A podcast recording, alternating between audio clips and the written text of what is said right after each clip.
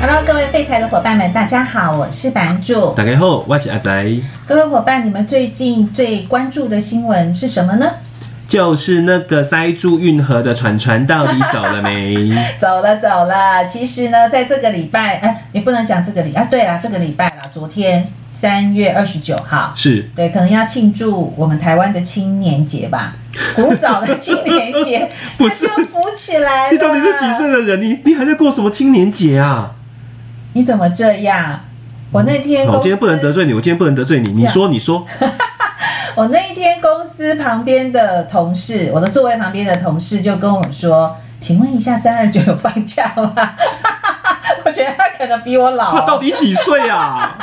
我就跟他说：“你不知道那个周休二日之后有很多假都没有放了吗？真的，对但是我觉得不会，这几年的假期其实还蛮多的，其实你把它加起来是真的还蛮多的。对，真的变对多了很多。所以大概平均一年来讲，大概就是上个三天班可以休个一两天之类的。哎、不要这样嗯子，还有很多人有年假没休。对你看，啊，假如他的年假到二十四天了，嗯平均每一个月又多休两天，对，哇，那个还蛮开心你的在说耶。谁啊？很多人啊，嗯，那这个很多人跟卡船有关系吗？啊，没有，因为你到假期的时候，我就总觉得我想要多休假。好，谁都很想休假，而且如果有休假又有薪水可以拿，应该很开心嘛，对不对？真的很开心。对呀、所以呢，那个长四号船上的船员是本来在过去的一个礼拜应该要工作的，因为船卡在那里没有办法工作，你觉得他们会开哎、心吗？我觉得啊，要说我是船上的嗯人，我反而觉得心情不好。一定很不好的啊心！情不好的地方是我要做的事情变多了，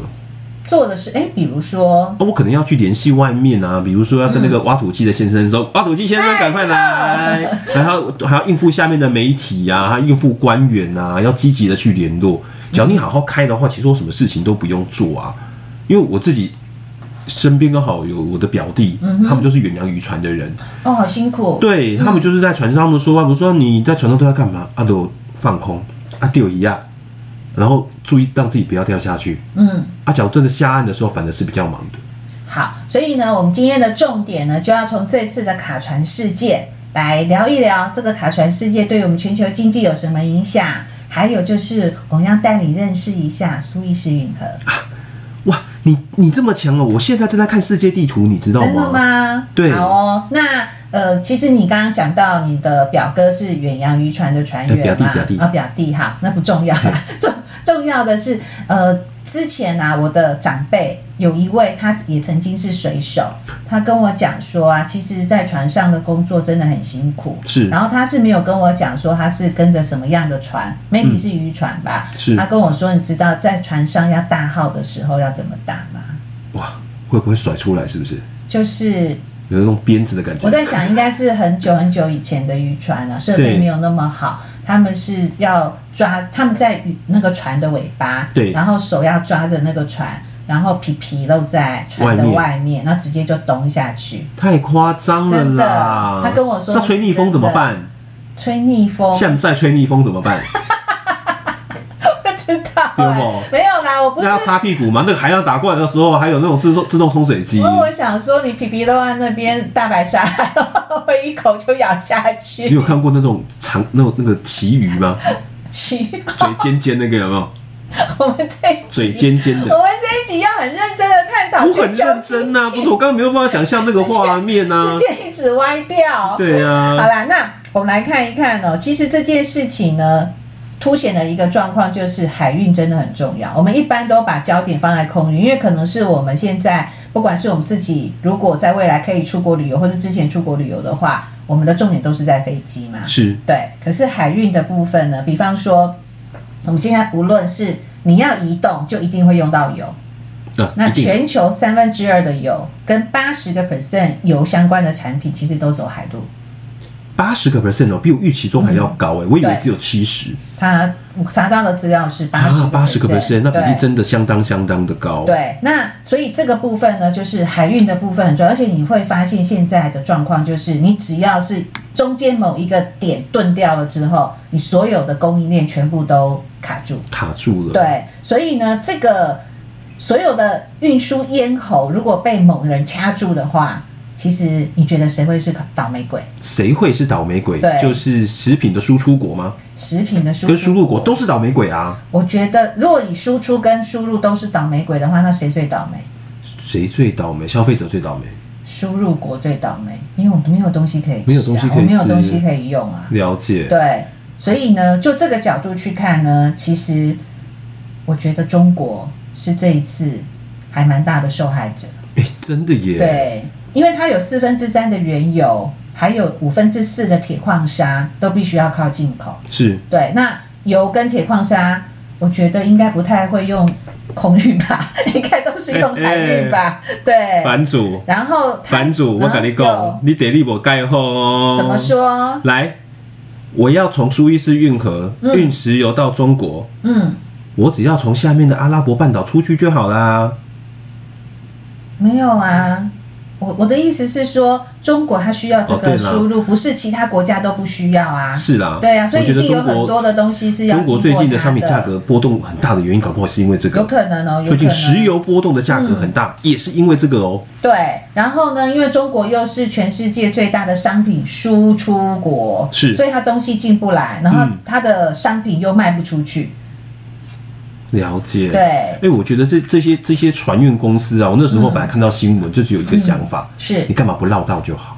哎，对，这个就是这个重点，他们绕绕绕到哪里？好望角，天哪、我后来看了一 下，还有他很多绕好海远盗 哦，，不是他除了海盗以外，他们要绕好远。非常远，然后好像多了大概航程的部分，大概多了三分之一以上，哎，我我这样子等比嗯例尺，这样子一算，一二三，至少多三倍耶。可是，在过去大概某两三年前的某一段时间吧，确实有船气苏伊士运河真的用绕道的方式走。啊，对，你知道为什么吗？为什么？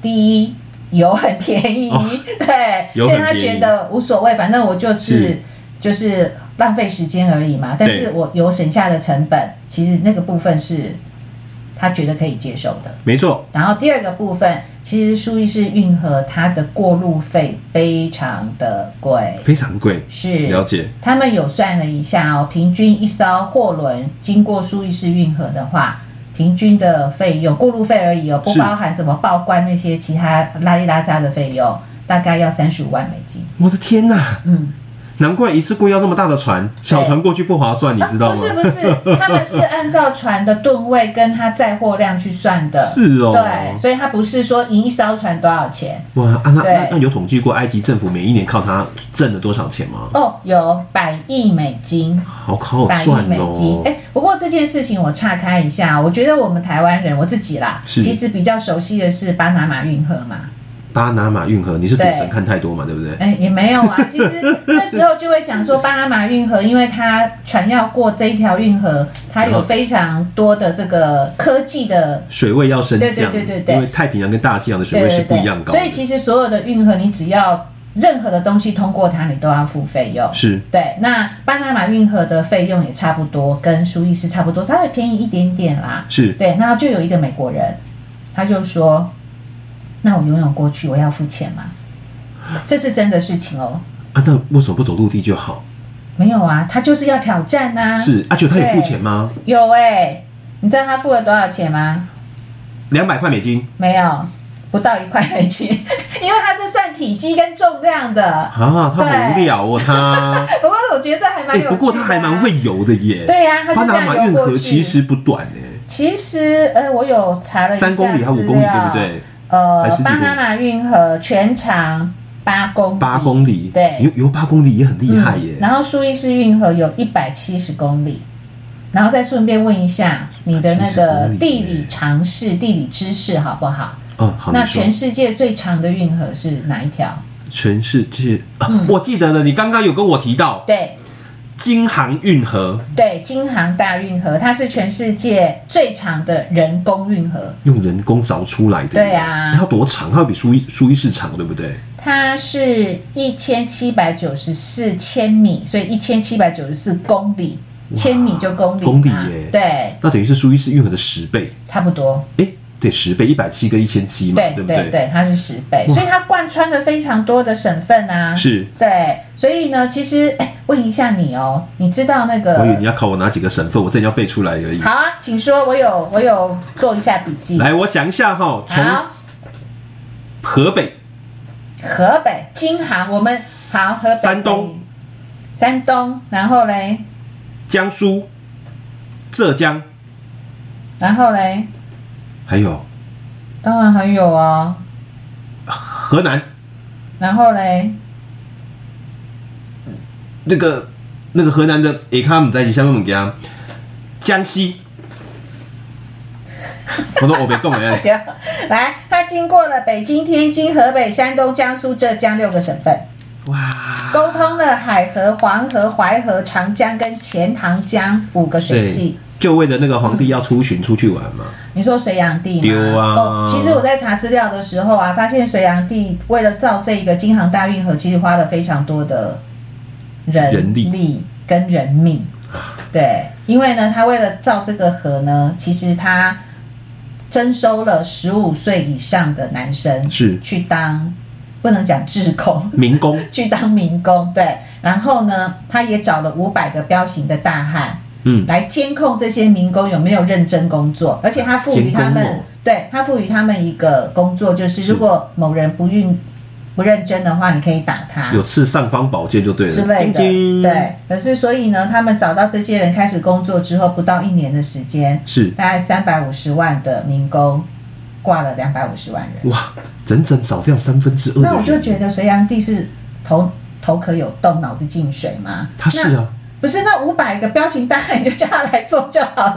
为什么彪形大汉拿来打人去当监工，然后其他的人在那边给他做们苦下工马做威的要命？啊，给他们下马威。对呀、我觉得这真的很奇怪哦。那真的我觉得再来我们要谈一下这个运河，还有这件事情对经济的影响。我觉得塞住之后啊，嗯之后大家会更重视海运，甚至是要卡发展其他的航路、欸。呃，我觉得发展航路这个部分可能有一点难，而且不是一时半刻可以做的。是那我们先从这个事件本身来看好了。嗯因为第一个供应链科技类股的零组件缺料，缺掉其实没有这件事已经缺料了。是那这件事情之后缺的更深，没错，对，然后所以涨价，通膨又上来了。对。第二个部分，保险费涨价，哎、我觉得保险公司现在应该真是一个头两个大耶。是啊，所以这件事情我觉得会有两个问题。第一个是部分，保险公司、再保公司一定要付非常多的钱嘛，没错，对。然后呢，这些钱他付出去之后，要怎么样 balance 他付出去的这些钱，就是保费涨价嘛。嗯，之后的保费涨价，对，之后的保保费涨价就是不不止这一次，之后的保费都会涨价。是对，然后第二个部分就是现在有货在这艘船上的人，嗯还有就是在卡在苏伊士运河外面的这四百多艘船上面的货，对对这些的货主，可能都没有办法去跟保险公司求偿，嗯求偿因为要看他们当初保险的内容的部分有没有一条是苏伊士运河塞 住。不会有写这个 啦。对啊，所以这些都要自己吃掉啊。对要自己吃那掉如果你里面的货物是有保存期限的，像我那天看到新闻上面不是说有一条船上面有很多的牛跟羊，对，然后没有饲料也没有水，是啊。然后都会被挂电，对不对？哎，我觉得那个挂点不是重点，重点是那挂点之后那个尸体要怎么处理？尸体那个处理是师。 不是那个会有环境卫生、对人体上 面欸、健我想康的想问题。嗯啊，会不会就是那种，假如我是船主，上面那些都没没没没饲料可以吃了，要不要跟那个岸下面的人想说，你们要不要就地杀了，然后大家烤了 barbecue 了吗？那很难吧？然后再来就是因为其实一般的油跟铁矿砂这些都是要靠船来运嘛，没错所以石油原物料的运费已经翻倍了，啊，你是对指他们货装船运的价格已经对翻倍了？对对，尤其是油跟原物料的是部分，对，已经翻倍了。所以目前看来，其实这个通膨的议题在未来这一两个月内我觉得持续地升温，嗯，一直升温，而且这个是一个突发的事件。是对，本来就会升温的，再加上这件事情，我觉得哇，升温的状况应该更严重。而且我觉得这一次，嗯呃，我不晓得目目目前看起来啦，整个运河通了之后，到底要恢复正常的营运，然后让那些船只全部疏解，我觉得搞不好三到六个月的时间都要都要花耶。要啊，然后就像你刚刚提到的，接下来影响到的是整个商品的价格。对然后去年的机器跟今年的机器再去做比较，嗯，那我觉得今年下半年整个经济的局势会变得很精彩耶。是啊，所以我觉得这个部分呢，对呃影响到我们最终端的消费端，可能还没有影响，是可是大概我觉得那个会递延嘛，嗯我觉没得错大概是一到两个月之后，是我们可能渐渐都会有感觉了，嗯，对啊，所以现在我觉还得这件事情。对我们来讲，影响不是说看的哇好棒棒哦，因为它那个船已经可以自己去定锚了，很开心。但是没错后面的影响，我觉得才真正要开始。因为我后来去想这件事情嗯啊，你知道，假如我现在是什么职业，我看到这件事情会有点见猎心喜吗？什么职业啊？律师呃准备开始打官司， ，OK，国际官司，要跟谁打？跟谁打，谁告我就跟谁打，哦，那苏伊士运河管理局一定会告。一定告的、对啊，哎、对啊，问题是他要告谁？他要告谁？告日本的船东，嗯还是告长龙？好哦，其实呢，这艘船呢牵扯到五个国家、哎啊， 对，你要船东，船东日本嘛，日本对不对？那船东是是什么角色？就是出资造船的人。哦，他是造船的他人，只有造船，他只有拥有那艘船，然后那个那个钱是他付的，对，对，然后第二个就是杨明，杨明就是负责运输嘛。然后问题是，船东他不负责运输，然后长荣只负责运输，是啊那那个货谁上？就是一家德国的公司，哦他德国负责调上去的经营是不是不是，他负责经营这艘船的船务船务哦，对所以船务公司跟长龙基本上也是分开分开的。 OK，对，然后第四个国家呢，就是哎，你知道这艘船不注是册地德国籍，也不是日本籍，也不是台湾籍，巴拿马，巴拿马籍。巴拿马又出现了。耶耶！我在开心什么。我跟巴拿马总统也有一点交情，哎，请问是哪赌方面的神交？，赌神，好，那第五个国家就是这一次不知道为什么船上所有的船员全部都是印度籍，啊对，所以这这个船很国际化哎。所以船长也是印度籍嘛？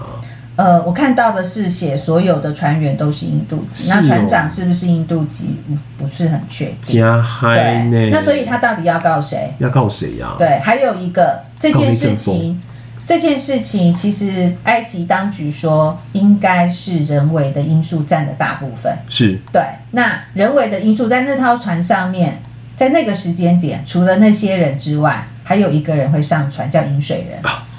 我知道了，对那个薪水超级高的饮水哎人，，你不要说他薪水超级高，其实他很辛苦、我觉得哎他也很危险。他非常哎，他哪里危险？他要从小船登上大船，啊对然对后然后对然对后把那个船引进港里面呐、对公但是事有演啦。但是他没有去真正开那艘船。呃，他不能开，对，他要负责所以引是导而已。三副，是三副去开那个船。对，然后还有那个掌舵员掌舵，是然后船长发号施令，所以那艘船如果真的发生事情的话，负全责的其实还是船长。船长，对，那我觉得我那时候看到这些讯息之后，我对饮水人就非常的好奇，是所以我就去查了饮水人的资料。是哎你知道饮水人啊，他有什么样的资格才可以当饮水人吗？饮水人好像必须在船上担任某一个职务多久之后才可以去做？他当船长要三年以上，三年是对。然后他的薪水呢，以台湾来说，大概月薪是五十万到八十万，是对。然后，但是你有三年以上的船长资历，不见得你就可以当成饮水人我哦。记得要考试，对不对？对，而且还要笔试之外，还要有体力的测试而且他英文要好哎、啊。英文好，这本来他当船长本来就要英文好啊 不。是啊，这我上次看公司演的那个饮水各 人，国的那个口音不是是不是？那个那个船长看起来就像我们在南部那种城开会遇到那种黝黑的大叔啊，穿一个拖鞋然后短裤这样子跟你聊天呐、啊，你不会觉得他就是饮水员呢、是啊，真的是而很厉且害。这些人都曾经是船长、都是哎高手哎你哎知道重点是他有另外一个考试是考什么吗？考什么？我觉得你应该也过不了 哎、就是呢，在六十秒之内要攀爬绳梯，哎而且呢要爬上九公尺，九公而尺，且是上去还要再下来哦。就是他除了考，因为上梯其实比较容易，是下梯比较难。下梯不是用滑的吗？很像那个消防员。 你是怎样动画片看太多吗？所以他的工作真的非常危险，而且啊是在去年的这个时间点，我们的台北港有一艘货轮把饮水人的船撞成撞沉了，就两个饮水人就哇点哦，嗯就挂掉了。啊对啊，好可怕、哦。对，所以其实重点来了，拉回来就是这件事情，他到底要告谁？我觉得这个也是后面，而且海事的调查通常要很久。对，这也是为什么我会跟你说，假嗯如我现在是律师的话，我有点见猎心喜，因为一定要告下去啊。嗯对，我记得他好像每一个小时要付一百还是一千亿的的赔偿金，对不对？呃，这个赔偿金的数量我好，哦不是不晓很得确定。。那目前对看起来就是就是告啊，嗯，因为唯有告下去才可以弥呃厘清双方的责任。而且这个如果是打官司之后输掉的那一方，他要付给这么多的对象之外，他还要付给苏黎世运河管理局，哎是，就对只有破产而已啊，就是直接宣告破产。没有啊，反正我嗯的、我的资产就在这边啊，你们要你们要跟我索取这些，我就是破产而已啊。嗯我觉得目前看起来会是这样子，是哦，所以双方目前看起来，你看那个时候，呃，日本的船东发了一个传呃声明，嗯然后长隆也发了一个声明，每一个人都在发声明啊，对不对？那这件事情，我觉得就像你说的，打海事官司要一段时间，打国际关系对又要一段时间，对，最后扯出来，然后再判决，再付费用，再破产，哇，蛮精彩的。嗯但是我觉得现在我最希望的部分就是希望这艘船的船体没有太大的损害，对然后可以马上的启程，启程，对。不然的话，上面那些货柜也不知道不晓得该怎么办。不知道装了什么，因为那看起来算是散装货运嘛，对就是散一装货柜运一柜一柜一柜柜的的，对，是好哦，那我们接下来呢，就来聊一聊苏伊士运河。是，对你对它有什么样的印象，或者是过去认识它吗？过去听过他，嗯然后这几天刚刚呢，不是这几天，这几天有看一些新闻的报道，基本上它就是个联合亚洲、非洲跟欧洲最重要的一个航运枢纽，枢纽。对，对，为什么它是枢纽？因为刚好它假如透过阿拉伯海峡，然后直接透过苏黎世运河就到地中海了。嗯哼，然后它可以减少的航程将近三分之一以上。嗯哼，OK，那假如你控制住它，基本上你就是控制住在那个地区的重要的陆地跟河运的一个交通对，所以那个我们这次的那个长，长什么号 是不是？长龙号 Ever Giving 啦，对我忘记它的中文怎么翻了。Ever Giving Giving 的部分，它的船到底有多大？是对长次号，是不是？长四号，哦长对四，号长四号，它船到底有多大？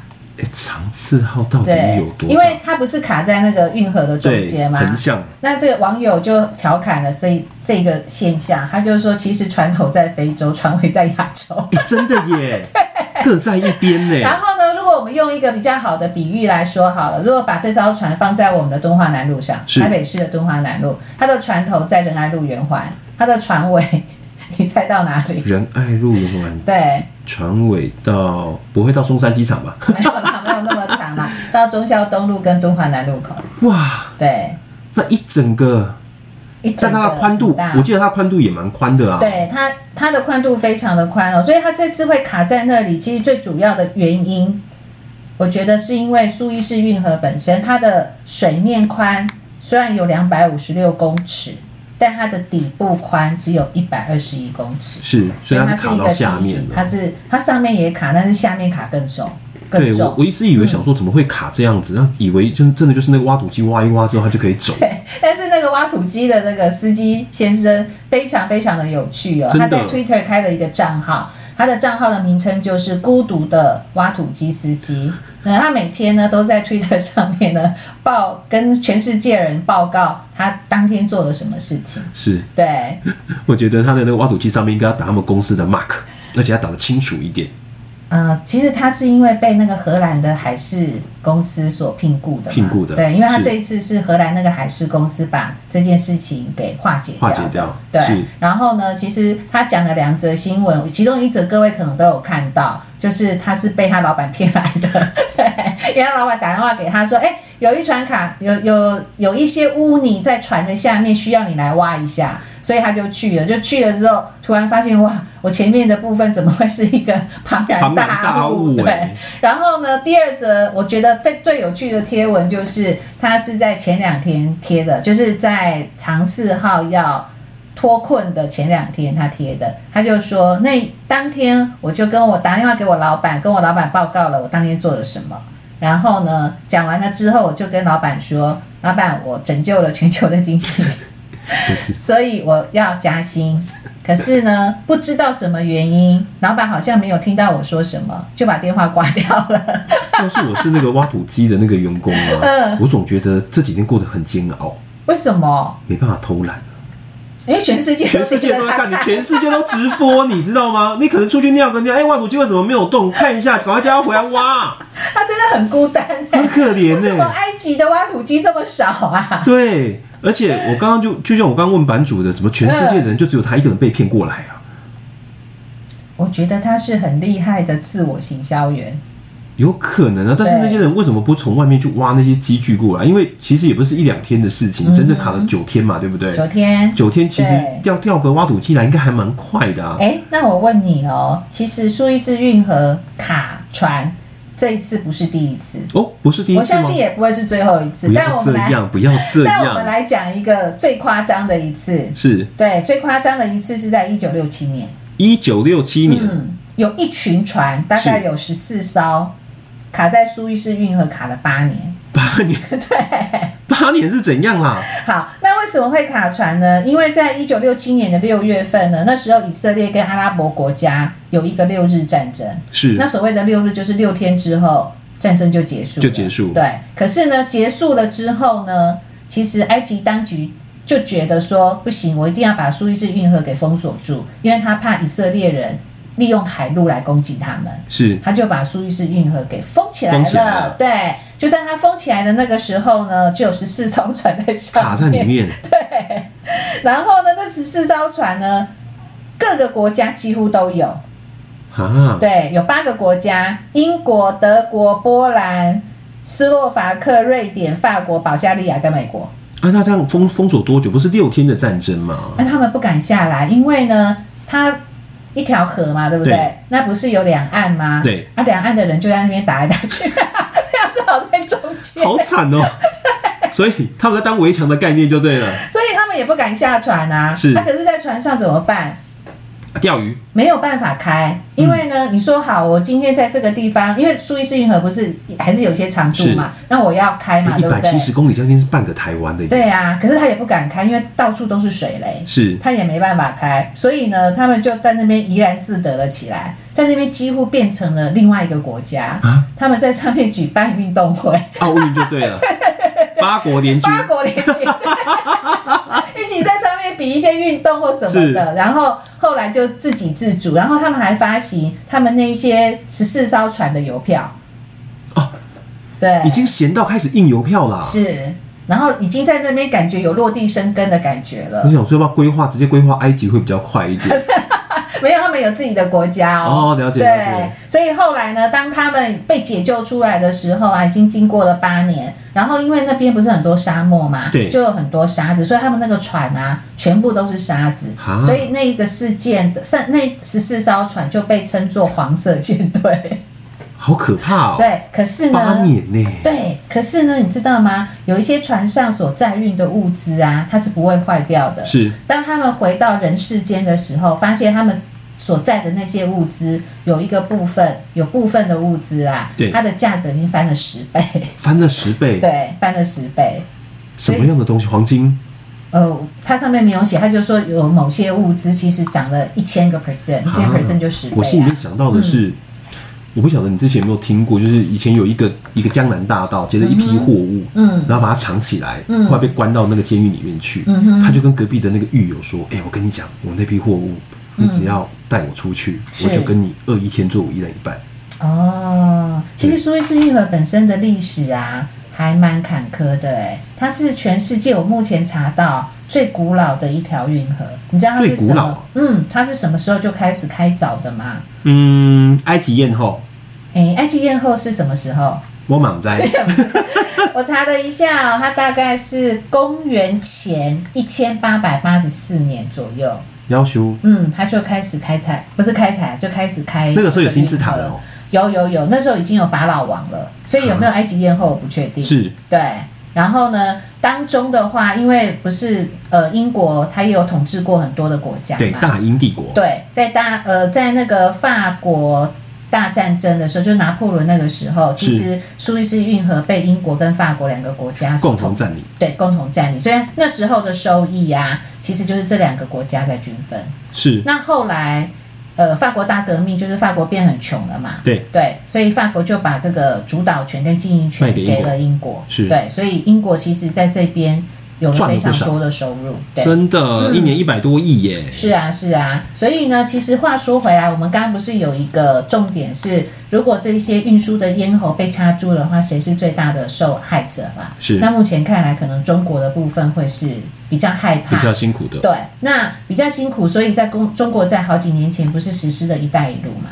哎、对耶，对，所以它的一带一路其实也就是因为这些原因，所以它是要另外另辟陆运的方式，去把他们的货物或者是他需要的原物料能够再出去或再进来。没错，我记得对他那个时候，他好像跟泰国有泰国跟马来西亚提了，他要盖一条新的运河，对，就直接从那个安达曼海到整个泰泰国湾就直接逛过去。对，那条那个过的话，马六甲海峡一整个就没用了耶而。且马六甲海峡还是东南亚很重要的一个咽喉。是啊，对嗯假如那个那条运河真的通了，我觉得新加坡就很惨了。呃，也是另外一个部分，台湾海峡也是一个很重要的咽喉。是对，还有台湾跟菲律宾当中的巴士海峡。巴士海峡对，这些都是很重要在海运上面的一个相当重要的枢纽精神指标跟枢枢纽。真的对，好哦。那其实你知道吗？目前全世界重要的港口啊，其嗯实中国已经有入资了耶。哦，我记得他好像在这“一带一路”里面，他资助很多的国家，嗯对然后就跟他说啊，你们没有钱没有没关系，那你就租港口给我，或者是卖港口给我，对不对，或者是我帮你经营港口，是所以目前全世界重要的港口的股权，我们用股权来看的话，有六十五个 percent 都在中国的手上。哇，嗯，那我天们哪，他刚买那么多干嘛？什么干嘛？那个很重要哎。是之后对啊之后要做什么东西，或者是对啊经谁的过谁的货先我下我的，而且你都要经过我哎、是没错对，那另外呢，我们刚刚不是谈到巴拿马运河嘛？对，那巴拿一条运河一定是前后都有港口嘛，对不没对错？那你知道这两个港口现在最大的持有人经营权是在谁身上吗？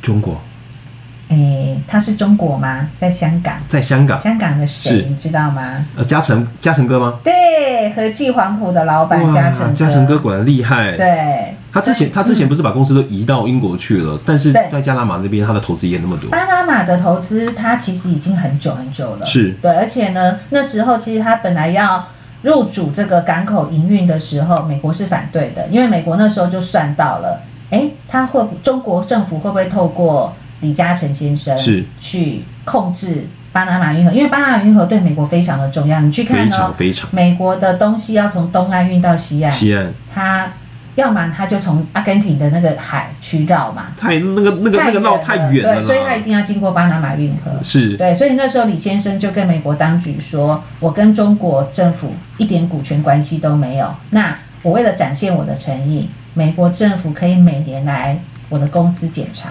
就是有点像我们金融机构的精 哎、简。我觉得他这一点反而倒是做的蛮坦坦淡淡、 坦淡淡的、坦荡荡，啊真的啊！而且我记得他后来跟英国的关系也维持的不错，我相信在那对他经呃经营这个巴拿马运河的一个事业应该有蛮大的帮助的。对啊，所以我觉得其实虽然海运、港口、海洋对我们来说好像都有点远，除了海洋我们会去冲浪啊，或者是是去玩耍之外，其实它对于全球经济的命脉，还有我们日常生活的价格，其实都有很大的关系。没错，对，所以呢，我想呢，长四号这一次的一个事件呢，会不会导致未来所有的东西都跟着涨价？是，对，这个是我们在目前要观察的重点哦。而且还有各个国家对于之后陆运跟海运的一个资源的一个配置，对是不是会因为这个事件而后续去做调整呢？是，所以呢，我们今天讲到的三条运河是都是三个世界之最哦。没比错方说，全世界最长的人工运河就是 金淮呃金航运河， 对，然后再来呢，就是最赚钱的运河就是这一次出事的，苏伊士运河，然后第三个就是亚洲人把持着港口的，就是。巴拿马运河对，那今天呢就跟大家分享了一下运河的冷知识，是但是我觉得这个知识呢，知道了之后，再对我们未来的投资一定有所帮助的。没错，嗯，那我们今天的节目就先到这边，谢谢各位伙伴的收听，我们下次再见喽，再会，拜拜。